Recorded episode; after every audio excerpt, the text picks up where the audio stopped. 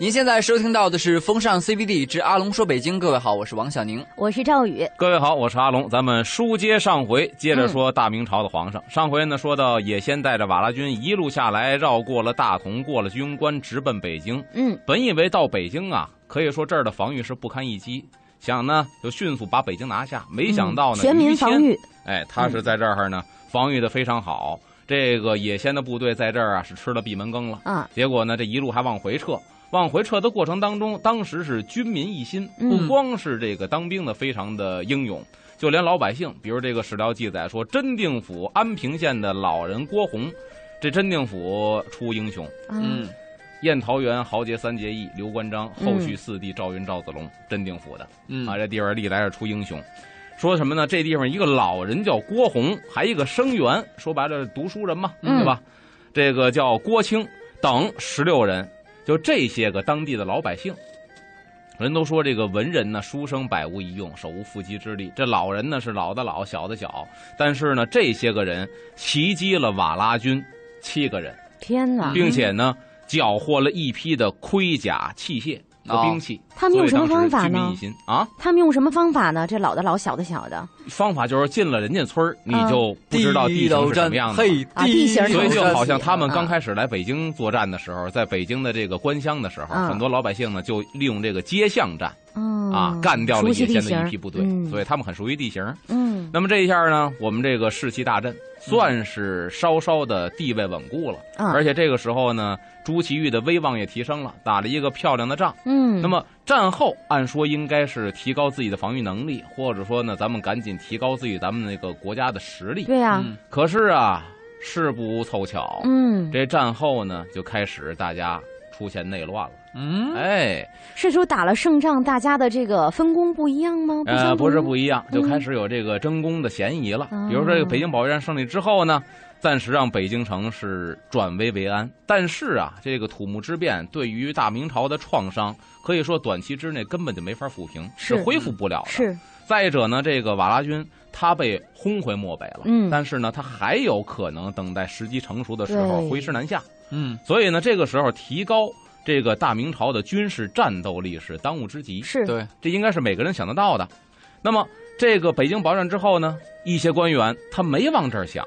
他出于什么呢？嫉妒于谦，因为整个这个北京保卫战，包括之前说的铲除这个王振的党羽，都是于谦给这个朱祁钰撑后腰，嗯，朱祁钰才下令这么干的。是啊，所以这时候他是一掌管全局的人。那么仗打赢了之后，大家开始纷纷的这个嫉妒起来了，嗯啊，开始怎么办呢？就得坏他。说白了，正面不行的话，小人最擅长使的什么呀？背面捅刀的。正面不行，我就开始坏你。是阴招。哎，所以故意呢就贬低这次战役于谦的指挥的功劳。哦，呃，把他说的基本上一文不值，甚至更有甚者弹劾于谦，说甚至他有这个军事上的失误，要不然咱不至于伤亡这么惨重。因为咱们有伤亡嘛。这说明就是什么呢？就是没有危机感了，这闲的就没事了。对 对对，就起了内乱了，靠耗子扛枪窝里横。嗯嗯，然后这于谦呢？最让他心寒的是什么呢？有一件事就是于谦亲手提拔的一个副都御史叫罗通啊，他亲手也去坏他，嘿，然后这个罗通自是什么呢？自恃功高，他守卫居庸关。你觉得这居庸关是北京门户啊？就跟他上次举这个例子一样，这居庸关就是北京这个按四合院是院门，按家是防盗门。那他守住了。哎，对呀，我在这儿我是有功啊。嗯，所以呢，他就讥讽什么呢？讥讽于谦的这个排兵布阵的部署能力。这就说白了，就是说这事儿其实是我在这守住的。嗯 啊，于谦那个那个的，我有些地方没有听他的，我听他的不见得守得住。嘿，说白了，你想自己亲手提拔的人，把自己出卖了。嗯，这个时候其实最痛心的。嗯，可以说现在这个时间呢，于谦就成了一个众矢之的了。嗯，这所以说有能力还不是一定是好事儿。对呀，是吧？大家嫉贤妒能，而且呢，都愿意自己能够往上爬。一看到内乱，这时候好了，为什么呢？这坏人开始伺机要反扑了。谁呢？就是王振的余党。还说还有呢？对，大批铲除了王振的余党，但是并没有完全铲除干净，还有一些零零碎碎的，这些人开始反扑了。嗯，比如说这个浙江的这个镇守中官叫李德，中官嘛，中官太监，对吧？李德就上书说什么呢？诸臣擅杀马顺。咱说了，马顺不是王振的这个同党死党是，结果在午门外头被人给打死了。不是，他说这个，哎，这些大臣擅自在午门外头就群殴，把这马顺马顺给打死了，同于范阙。犯那是皇上同意的呀。哦，不是同同于，这是朱祁钰同意的。嗯。此时朱祁钰不是皇上，嗯。此时朱祁钰是监国成王，嗯。所以他后边这词用的非常准确，同于犯阙，就等同于你们在冒犯皇上。嗯，皇上虽然在野先人当俘虏，虽然在那没地位，但他还是皇上。但是我觉得这话也有问题。现在嗯毕竟监国也好，现在或者大于监国的这个职能的朱祁钰，嗯，他现在在这边，你如果说这句话的话，相当于是对他的不认可和不承认。其实说白了，他是对于谦的不认可。嗯为什么对于谦不认可呢？就是因为是于谦怂恿或者给这朱祁钰撑腰，让他嗯把这个王振的余党给剪除掉。嗯所以这冲他来的。嗯，然后他最后说到：“贼臣不宜用。”你想，对于谦的评价用到了“贼臣”这两个字嗯啊，这不是什么好东西。这种人不能能够用他了。对此呢，于谦也是据理力争的反驳，当然毕竟自己也是清白的。这对吧帮人，嗯有没有站在他这边的？现在所以说，咱们现在谁站在他这一边，不是最关键的，最关键的就看朱祁钰的态度。他的态度。非常关键。因为为什么呢？之前 所有的事情，朱祁钰的态度都很中庸、很没暧昧，错没错，都是最后让于谦给他。下的决断。对，所以现在呢，朱祁钰下旨了，说什么呢？诛乱臣，所以安众之。哎，把马顺当乱臣了，嗯，那说明他这个屁股是坐在于谦这一边的，好对吧？嗯然后廷臣忠义，朕以知之。说白了，又犯老毛病，什么中庸，就是你们啊，在这弹劾于谦呐，也是好意，在这写什么廷臣忠义，朕以知之。我知道你们都是好意，卿等勿以德言介意。这德呢，就是那中官李德，嗯。就是大家不要被这个中官太监这个李德、嗯。他的上书挑拨离间、嗯。啊，所以他们就把这罪名啊归给了李德，嗯。等于是这番攻击没能动摇这个于谦的地位。嗯，啊，反而于谦呢还能在这儿大展身手，那这样不是于谦的敌人不就暴露了吗？呃，这个算 就灭掉了。啊啊！他呢大展身手，又把北京的防御能力呢，又得到了加强，嗯在他的这个部署之下。那么这个战略防守上呢，大臣们也存在分歧啊，这是有问题的。比如说这个户部尚书陈群，嗯他就主张呢，好像每个人主张都有自己的一番道理。是比如户部尚书陈群，他主张呢，就是把这个精锐部队留在北京，嗯那就是拱卫皇城嘛。守北京嘛。对嗯所以这个保护皇上或者保护成王，这倒是有道理。嗯那么朱祁钰呢，他就接受了这个意见。哦，就是主要部队留在皇城。对，他就因为当时咱也说了，这个当时精锐部队不足十万，嗯确实要留在皇城呢，还能起到一定保护作用。是如果杀出去的话，可能也是势单力薄了。嗯于是呢，他就同意这个意见，把这个宣府居庸关镇守的这些个将官，就说白了，咱们的门户嗯这些个城市的将官给调到北京。那么一些将领打了胜仗，来到北京，这个时候出现了什么呢？就是懒惰的心理在作祟，甚至皇上开始支持不动这些人了。有这样的情况出现以后呢，会出现什么样的变化呢？我们稍事休息一下，一会儿回来接着听阿龙说。欢迎回来，这里是风尚 CBD 之阿龙说北京。各位好，我是王小宁。我是赵宇。大家好，我是阿龙。咱说到呢，这个有大臣说呀，这个要把这个主要兵力集中在北京保护皇城。嗯，嗯有道理。这时候户部尚书陈群主张的，但是呢，当时朱祁钰接受这个意见，说把宣府跟居庸关的兵调到北京。一些将领听到了皇上，哦，不能说皇上，当然监国的成王有这个意思了，嗯，就开始有些懒惰的这个怎么说呢，惰性就出来了。为什么懒啊？甚至皇上因为在北京享福啊，你想哦在居庸关是什么条件，在大同是什么生活条件？那是边陲呀，对吧？嗯在北京的生活条件什么样？再一个，你镇守居庸关，你想拍马屁那找不着人。啊，对，你在北京，你拍马屁能找着领导，对吧？嗯所以这个惰性出来了，就想在北京呢。既然咱还不是没有由头，嗯因为咱打了胜仗了，嗯这是一个很好的由头，就想在北京呢接着加官进爵，能留在北京享福。嗯啊，有的甚至说皇上支持不动了，就是说这个朱祁钰啊不能算皇上，现在嗯支持不动了，就接到说命令你去这个边关，接到命令赖着不走。嗯所以这个时候问题出现了，因为宣府居庸关这个时候是兵将俱无啊。何为兵将俱无？基本就是一个空城，只有老百姓在这生活。嗯，如果野先再一次来的话，那轻而易举就拿下了。嗯而且还不是说一天半天儿是兵将俱无，是瓦剌军退走一个月，敬哇畏设防，还没设防呢。天哪！所以说现在这帮这帮这个将领就一门心思想在北京，第一是怎么诋毁于谦，第二是怎么在这个嗯，朱熹面前能邀功，在北京升官发财，在这享福。那这个你不担心吗？这个攻进来的话，国家都没有了，你怎么邀功有什么用啊？所以当时只是被暂时的胜利给冲昏了头脑。那这国运堪忧啊。嗯，所以这个时候真正忧心忡忡的，还说就得是于谦。嗯嗯，这个时候他忧心忡忡。那宣府呢是北京的藩篱，军官是北京的门户，所以说这不能不防。嗯这个时候只有于谦上书了，就派人要镇守这两个地方。嗯这是于谦干的一个非常英明的事情。是嗯第二一个呢，就是除内奸，这也是打完仗之后、嗯于谦着手要做的事情。为什么呢？因为于谦发现每次跟野仙交手之前，好像野仙都摸到了自己的路数，啊，嗯所以他也不明白为什么。后来想了想，可能会有内奸，于是开始注意观察，要把内奸揪出来。嗯结果发现内奸还不少啊哎，呦，就命令要密捕这些个间谍。嗯这些间谍呢，有的是这儿的人，在野先进犯我们的时候，在阵前就反叛过去，给别人当这个带路的、嗯，这个路引了。嗯。有的呢，他平时野先没有进攻我们的时候，他就在北京的街市做小买卖。说白了，哦。他他的身份是小老板儿，啊。他，化妆成一个小老板儿，然后在哦。街市之间，因为他为什么化妆成商人呢？因为商人是这个每天对他接触的信息最消息多，哎，所以其实他们是奸细，等于于谦呢把这些人给拿下了。嗯嗯，他发现这些人给野先提供情报。下边干的一点呢，就是提高军事力量。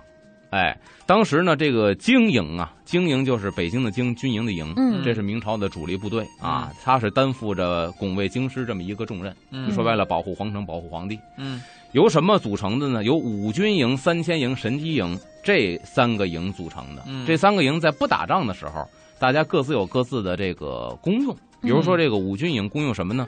它是在洪武年间，等于是朱元璋就创立了五军营，就算是明朝军队里边成立比较早的一支部队老。牌儿的了，对，它呢是设有步兵和骑兵这两大块儿嗯平时呢就负责什么呀？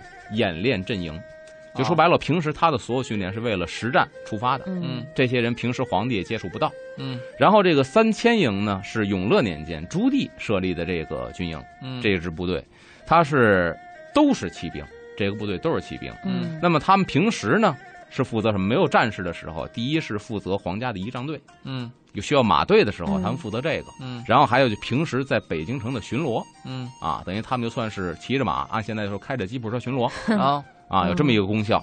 然后神机营呢，这是也是永乐年间设立的这么一个部队。嗯，它是有步兵，然后呢，后来是加的骑兵。嗯平时的工作是什么呢？一个是保驾，嗯保护这个皇家，还有就是平时这个这个练这个火器。啊，咱说这咱这个说北京保卫战的时候，是明军用到了火铳，嗯嗯，结果为什么乱了阵脚了？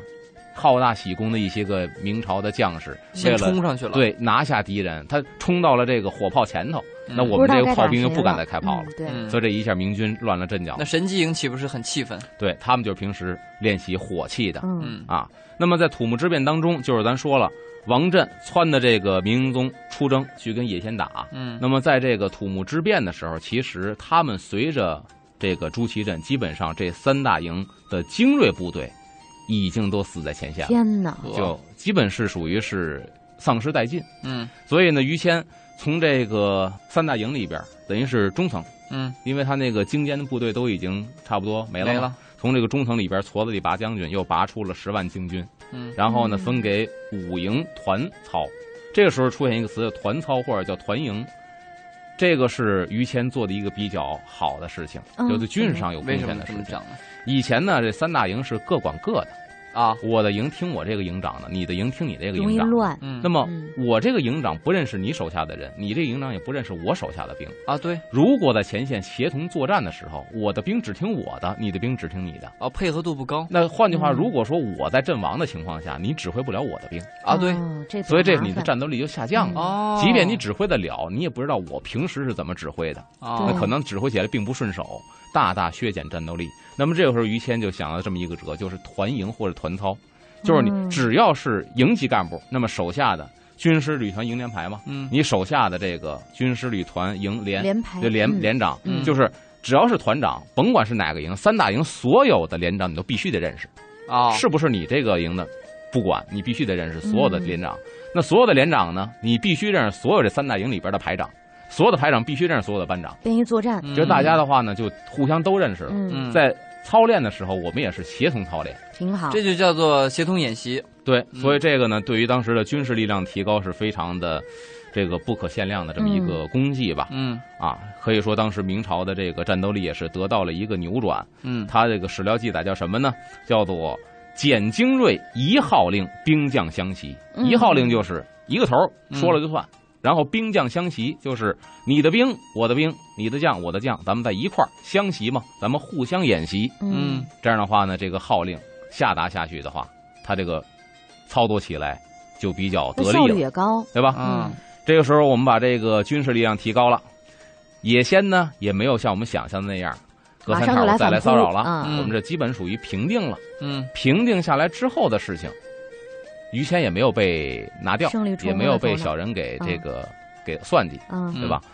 这下面就开始是迎还朱祁镇了。嗯，为什么呢？？因为那边不要了，因为你干的所有的一系列的事情，野先都知道，嗯，野先也会派人打。等于就是说，军事上的国家的危机刚刚解除，嗯从政治上来讲的话，又迎来了一个挑战。难题。嗯对，这个挑战什么呢？由野先促成的，嗯嗯因为他他也会打探明朝那边怎么样了，说明朝现在很稳定，嗯朱祁钰掌权掌得很好，嗯把大于方回去谦辅佐的非常棒，嗯这个军事力量又嗯又提升了。那越是这种捷报管，我们的捷报嗯到他那儿，那就是惨消息、坏消息。那我们手里的朱祁钰就朱祁镇就越来越没用了。嗯所以这时候就到了一个历史的坎节儿，叫营环朱祁镇太上皇。营环朱祁镇之后发生了什么样的事情，有怎样的效果？我们稍事休息，再来听阿龙讲。听众朋友们，大家好，我是一零一八绿色生活推广大使何洁。随手关闭手边的电源，省一度电，少一份污染。和我一起关注 U Radio 都市之声，爱在北京一零一八绿色生活月，让我们一起行动起来。欢迎回来，这里是风尚 CBD 之阿龙说北京。各位好，我是王小宁。我是赵宇，大家好，我是阿龙。下边有一个历史节点到了，就营还太上皇朱祁镇。因为野先呢俘获了明英宗，本以为这是我一个非常大的筹码，我拿它去要挟明朝，对呀、我甚至能够一路的这个披荆斩棘，一路把这城池拿下，还能够索取你明朝给我的重金和礼物。当然，最初呢，他也是凭着英宗啊索取了一些个物品，金银珠宝啊，什么这个布匹啊、绸缎呢是，也索取了一些。但是再往后发现，明朝越来越抠，手头越来越紧，不给了。嗯，就好像不太在乎这个太上皇了 嗯。那么英宗成了一个没用的人了。又因为打仗呢，原先本来是这个野先的这个瓦剌部和咱们明朝是有这个边境贸易的，嗯，就他们得靠着我们贸易才能活着。对嗯那这个时候打仗，我们把这贸易通道给它封锁了，那么这种互市的物品也没有了。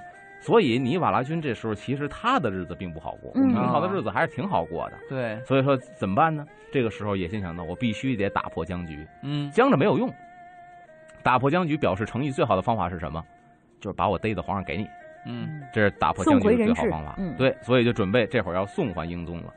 这明英宗朱祁镇主宰大明朝，在被逮之前主宰了十多年，是嗯而且呢，他被俘这个事情啊，其实是一个奇耻大辱，不光是皇家的奇耻大辱，就这一下激起民愤了，嗯，你知道吧？也就是说，平时也许大家对这个皇上啊，还有说好的啊，有说不好的，嗯，但突然皇上一被逮，群情激昂，就全都得哎，我们这皇上被逮了，我就群情激愤了。嗯就平时说不好的也都好了，嗯是这一下对外嘛，嗯就出现问题了。什么呢？就是全国人民希望明英宗赶紧的回回到我们的这个明朝的土地上。就这是个面子的问题。对，嗯但是这一下你想想，当一个人呼声高的时候，必定另外一个人心情很没落，对啊朱祁钰就是朱祁钰心情好那。我这算怎么说当回事儿啊？嘿，怎么怎么就他明明是他听着这个王震哈这个谗言，然后出去打仗，把国家的精锐部队全打没了。对现在倒好，他回来还当这个民族英雄了。对，所以我这打了胜仗是吧？功绩这么大的放在这儿，哎，所以朱祁钰这个时候他心里边是正好是逆反的，嗯他想朱祁镇成为谁呢？就成为这个徽宗钦宗，宋朝的徽宗钦宗，嗯被逮捕到北京，后来到漠北，等于终老在异国他乡。嗯他希望他俩是这个，这个朱祁镇是他俩这个下场。嗯所以这时候他对迎回这个太上皇一点没有热心，嗯他就感到呢，因为这个明英宗被俘这件事情是一丢脸的事情，反倒是引起了全国人民的号召。嗯这一下他的号召力更大了。所以他一旦回来，对于自己现在屁股底下坐的这把椅子，威胁是最大的，对，嗯也是唯一威胁他的这么一个人。嗯所以呢，在这个景泰元年，公元的一四五零年五月，这个野先先派使臣来到大明朝的这个领土，嗯干嘛呢？请和。那么这时候，朱祁钰呢，在礼部的建议下，就派这个太常寺少卿许斌，就探查叶先到底这次来是什么个意图。嗯这个许斌回奏呢，就说了，说确实野贤这回带着诚意来的嗯。啊，就是想还回太上皇。嗯，这事儿搁别人是好事儿，你想想，你是他亲弟弟，他是你亲哥，你们是一个爹，嗯，我这皇位还没坐热乎呢，怎 么就回来了呢？所以都应该是好事，应该很高兴。但是朱祁钰这时候非常非常的不高兴不，高兴啊，他不高兴啊，他不高兴呢，又不能说我不想要我哥，那你就成了一个反贼了。嗯，是啊，他怎么办呢？他说什么呀？他把这事儿啊往野仙身上推。他说野仙邪诈，就这个人呐，很奸诈的啊他，万一撕票怎么啊办？义不可从。什么意思？你不要听信野仙的话，嗯。他说送回就送回啊，他没有什么小算盘呢。对，他把这个罪名归到野仙身上了。啊，嗯要拒绝庆和，就是咱们不能够听他的，嗯。咱不议和，嗯不议和就不会把人送回来呀。所以他想拿这个拿这个来拖拖延这个事情。嗯。嗯，那么吏部尚书王直呢，觉得这事儿不妥，您这个说法不太妥，您又没见野仙，您凭什么说他很奸诈呢？嗯。对吧？不太妥。所以呢，他认为就吏部尚书王直认为，我觉得野先还是有诚意的，这不倒霉催的吗？嗯现在统治国家的是朱祁钰，但朱祁钰还是这个有诚意的，所以呢，咱们应该迎回这个上皇，迎回太上皇。朱祁钰呢一看，哎，这个这个吏部尚书王直也这么说了，但是又不好意思直批王直，是啊，他又是耍找什么？理由呢？嗯花二堂子一转说：“哎呀，轻言甚当，你说的非常对啊，你说的朕的心坎里去了，对吧？嗯然此大位非我所欲，皇上这个位子你们可想好了，不是我要坐的。”嗯我三番五次我都跑回我自己家了啊，你们给我嫁过来，让我你们给我坐在这儿，嫁过来，对吧？盖天地祖宗及宗室文武群臣之所也。也就是说，我坐在这儿呢，是你们大家出的主意，嗯不是我一己私利。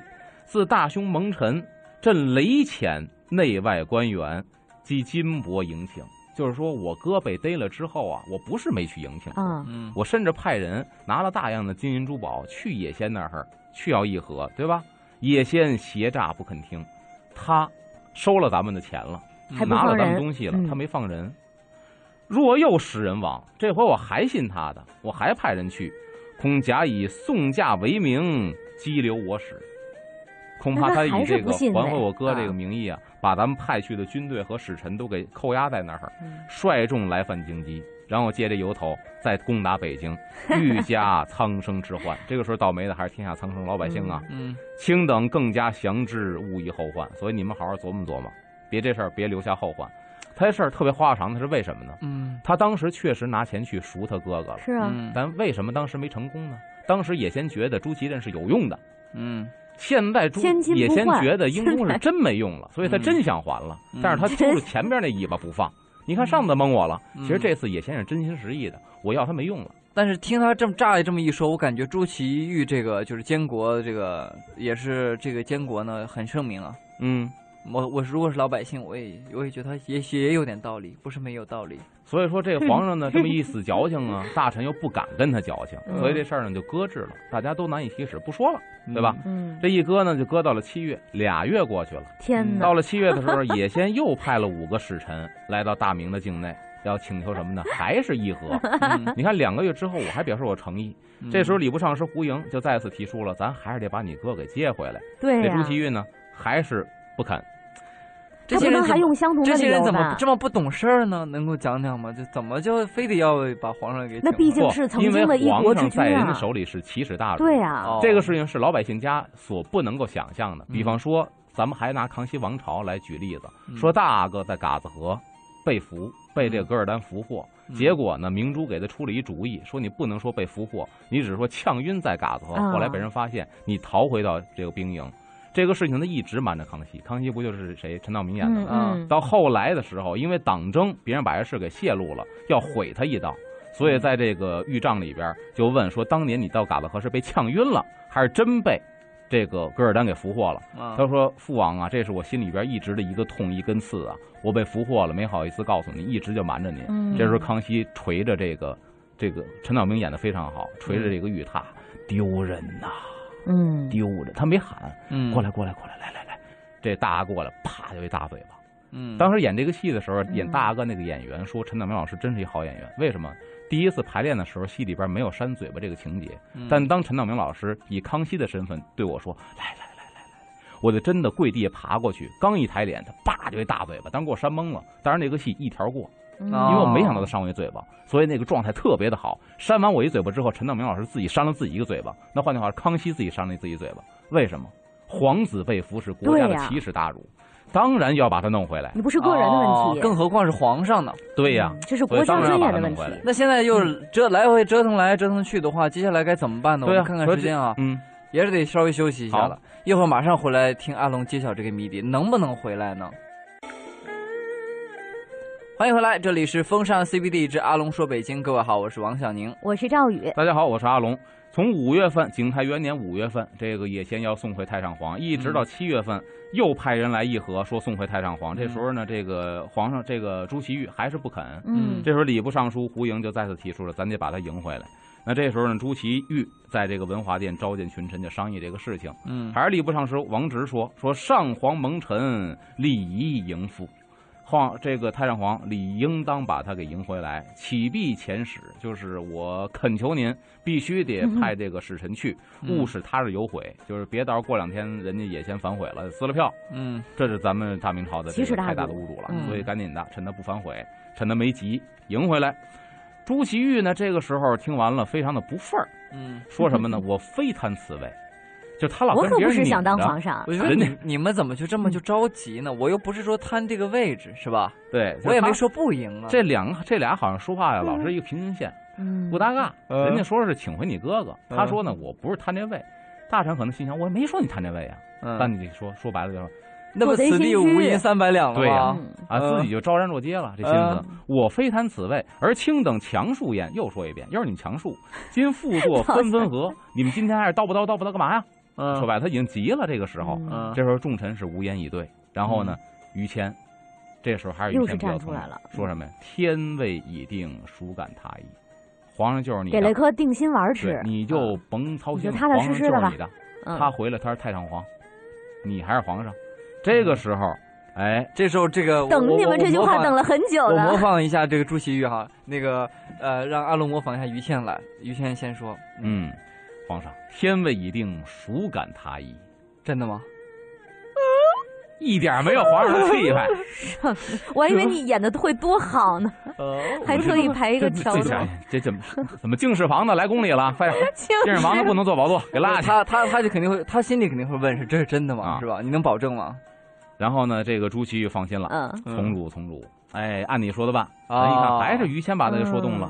嗯但是在敕书当中呢，就是咱得有一个正经的文书啊，嗯我去迎请太上皇嘛。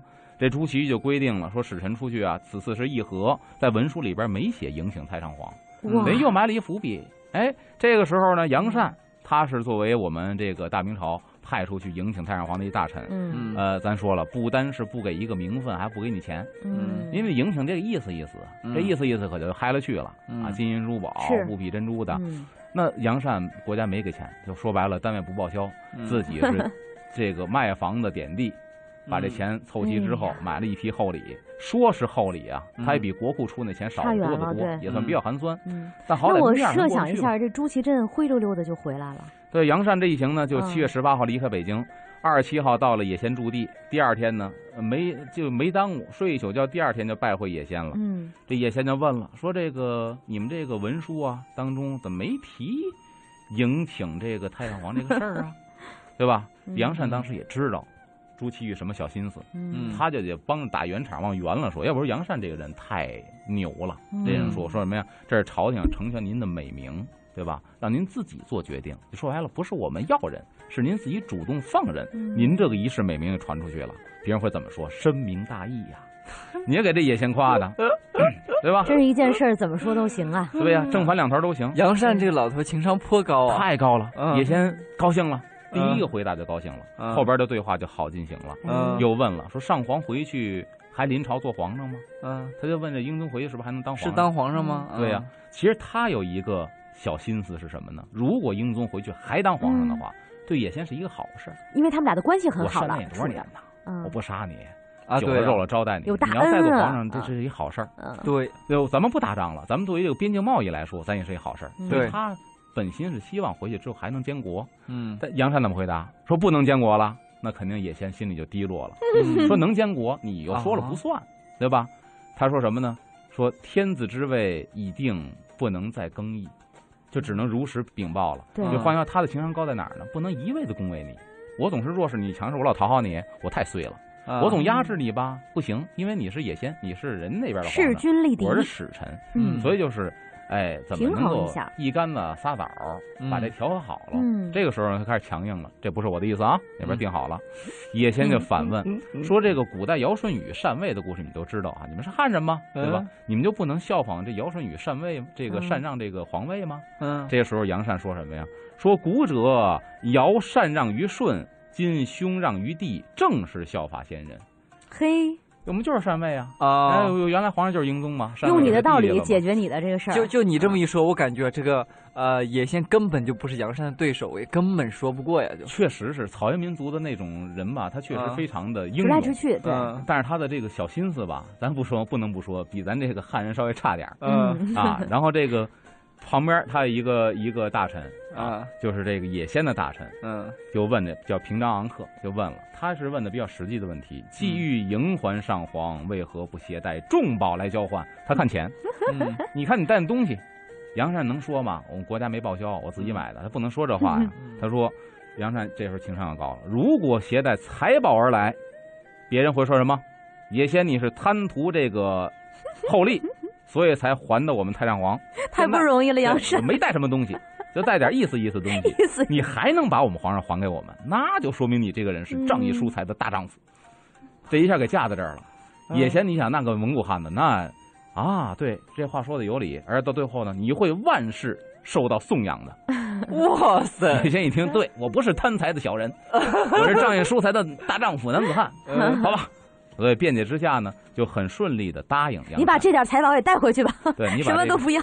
就很痛很嗯痛快的答应，可以嗯迎回太上皇。坑爹呀，哎，这边呢，人家放人了，这边呢，关于怎么收人嗯又产生争议了。说白了嗯就是这个朱祁钰的小心眼儿啊，又在嗯那犯了。你想啊，这礼部的意见呢，就说咱按照这个礼部的，礼部是专门管这摊儿的嗯啊，就，跟现在礼宾司似的，专门管这摊儿，人有一个城市化的东西。嗯说我们按照这个古礼来说呢，礼部这个堂上官员，咱派一个礼部官儿到哪儿呢？到龙虎台哪儿？就现在昌平。嗯还有这一站呢，到昌平迎接去。然后呢，锦衣卫派一个官员带领这个校官，然后呢，执这个法驾，就是鲁布仪仗。咱去哪儿呢？把这个轿辇抬到居庸关，嗯在这儿去迎接。前站是龙虎台，这边是居庸关。嗯然后呢，光禄寺的官员抬着酒饭到龙虎台，就到那你给人接风洗尘呢，嗯就稍微的意思意思，吃点儿，像说的方便食品，嗯对吧？然后呢，还有清河这两个地方，因为这个正好是一个中转站。嗯就你从龙舞台出来，呱唧呱唧走路到到这个清河又该休一会儿了。嗯这俩地方给弄点酒宴，嗯咱们接风洗尘，在这儿侍候着。啊，各衙门的官员呢，到土城外迎接，就是出了德胜门，再往北走五里地，嗯咱们到那儿去迎接去。然后这个时候呢，行叩头礼，总督还有各兵营的这个官儿都在校场门口。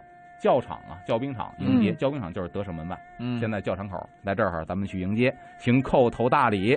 太上皇呢，他这个车驾呀，从安定门到东安门外，然后在东安门呢东上北门，就三座门嘛，嗯东上北门面南而坐。这时候皇帝出来，嗯就是现在的朱祁钰，对吧？因为英宗是太上皇了，他来之后呢，文武百官行五拜三叩头礼，然后嗯太上皇由东上南门入南城大门。这个时候再把他接到咱们说的这个南宫，嗯就是现在多尔衮故居南池子这片儿嗯这是礼部提出的一个核心合理设计的不错呀，对对啊，按照这个章程就应该这样。那么朱祁钰呢，他说什么呀？说鲁人决诈，就是那些个人呐，野先他们人呐，非常狡诈，不能这么安排，未凭全信，预备大力迎接，恐陷贼计。换句话说，你 当兵的呼啦呼啦 全去迎接嗯太上皇了。嗯你出了嗯军官，万一嗯那边设埋伏，咱这本来精锐部队就不多了，嗯，再夸叽再干掉一批的话，嗯咱这军事力量更下降了，他打咱们更好打了。所以不要陷入他们的诡计。哎呀，朱祁钰也不容易，你是想说这么个说法得耗掉多少脑细胞？对呀、所以说白了，他就是不批准。嗯，这个时候呢，他下旨干嘛呢？就是一顶轿子两匹马，把太上皇 迎到居庸关，然后到了安定门里边改成轿子。这时候大臣们很难以接受啊，嗯因为你这太简陋了。所对呀、以呢，这个官员们说，这个礼贵从厚，不宜太薄，就是你不能这么对待太上皇啊。朱祁说什么呢？说昨得皇上书，上皇书。昨天呢，我接到我哥哥给我写的书信了，啊，严具迎驾礼宜从简省。我哥哥自己说的啊，他交代的，礼仪应该稍微简切从简。节俭一点儿啊所以呢，朕岂得违之？我怎么能违背我哥哥的意见呢？对吧？嗯、所以 听了这话，你也不是真的假的，他这么说你就这么信呗。嗯听了这话，大臣们不敢再言声了，所以呢，嗯就是非常凄惨的一个小轿子，两匹马，咕吱咕吱咕吱就去迎接太上皇去了。好惨。这弟弟这么干，这哥哥心里有啥想法呢？我觉得看看今天时间也差不多了哈，嗯得留到下回让阿龙给我们讲讲这宫里面究竟会发生什么样的事情。今天嗯非常感谢阿龙给我们讲了这么精彩的，特别是那个老头儿情商特高的杨善，然后去接朱祁镇的这个故事哈，嗯给我们留下非常深刻的印象。下期依然会很精彩。呃，今天节目就是这样了，我是王小宁，我是赵宇我，是阿龙。再见。